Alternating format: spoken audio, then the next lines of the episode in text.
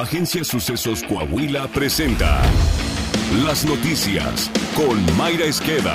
La noticia en síntesis. Esto es lo más relevante para empezar. El director de Segalmex, Leonel Cota, reconoció el cobro de moches en esa institución y se dijo asombrado por la cantidad de desvíos que ha documentado en más de 38 denuncias ante la Fiscalía General de la República. La corrupción en ese organismo, creado por el gobierno de Morena, involucra a 30 empresas y 23 funcionarios. Ante diputados de la Comisión de Vigilancia de la Auditoría Superior de la Federación, el funcionario de la 4T confesó que han sido días tremendos al ver el cochinero en esa nueva institución. El diario Reforma publicó una investigación de mexicanos contra la corrupción y la impunidad que revela que funcionarios de Diconsa habrían cobrado en moches hasta 180 millones de pesos entre 2019 y 2020. Con 69 votos a favor del bloque de Morena, frente a 53 votos en contra de PAN, PRI, PRD, MC, Grupo Plural, el Pleno del Senado aprobó en lo general el Plan B de la reforma electoral, que debilita la estructura administrativa del Instituto Nacional Electoral. La nueva legislación establece, entre otras cosas, una reducción al presupuesto del INE en 3.500 millones de pesos. Además, desaparece el programa de resultados electorales preliminares y ahora los cómputos oficiales de las elecciones, según la nueva legislación, iniciarán el mismo día de la elección. Para el Plan B se presentaron 1.244 reservas. En otro tema, el Pleno del Senado de la República aprobó con el apoyo de todos los partidos políticos el dictamen sobre vacaciones dignas y se precisó que las y los trabajadores tendrán derecho a 12 días de vacaciones después del primer año, pero solo se podrá dividir ese periodo en caso de que así lo decidan los trabajadores. Al discutir el tema, el propio bloque de Morena recriminó la actuación del líder de su bancada en la Cámara de Diputados, Ignacio Mier, por modificar el planteamiento original sobre la continuidad de los 12 días de vacaciones para los trabajadores. Seguridad. El cuerpo del coronel José Isidro Grimaldo Muñoz, quien había desaparecido cuando se dirigía de Jalisco a Zacatecas, fue localizado en Guadalajara. El cuerpo fue localizado con huellas de tortura. Además, se encontró el teléfono personal del mando militar, así como su arma de cargo, por lo que se descarta el móvil de robo.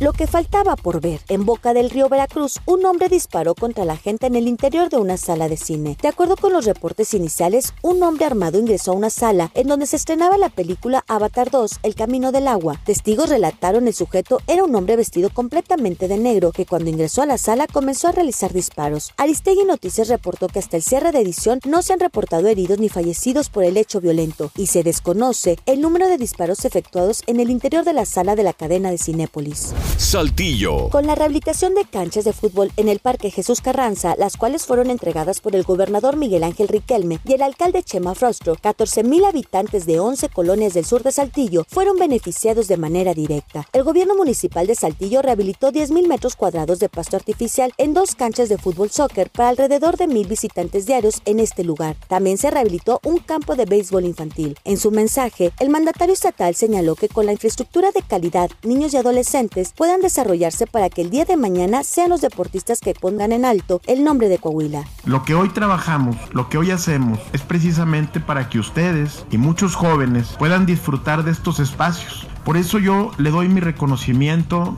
a Chema, porque el llegar con estos espacios deportivos en cada rincón de Saltillo nos permite dar oportunidades a nuestras niñas, niños y jóvenes. Asimismo, destacó que el Estado y municipio seguirán cumpliendo compromisos para brindar un mejor presente y futuro a las nuevas generaciones. En su momento, el alcalde de Saltillo, Chema Frostro, explicó que esta rehabilitación forma parte del Maratón de Obras 2022, que permitirá dotar a la sociedad de un mejor espacio y cumplir con la meta de tener servicios públicos eficientes y ser la segunda ciudad más competitiva de México. Tenemos que mantener a nuestros niños y a nuestros jóvenes en el deporte. De esta forma no caigan en situaciones que son mucho más peligrosas.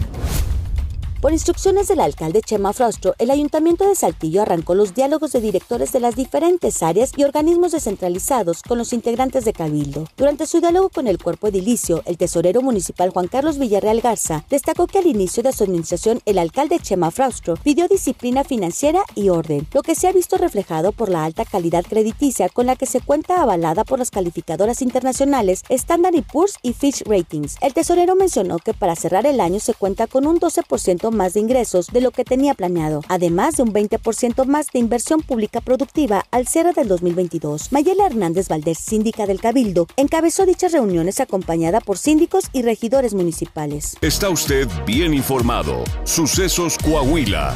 Síguenos en Spotify, Amazon Music, Apple Podcast, Google Podcast, YouTube, Facebook, Twitter e Instagram.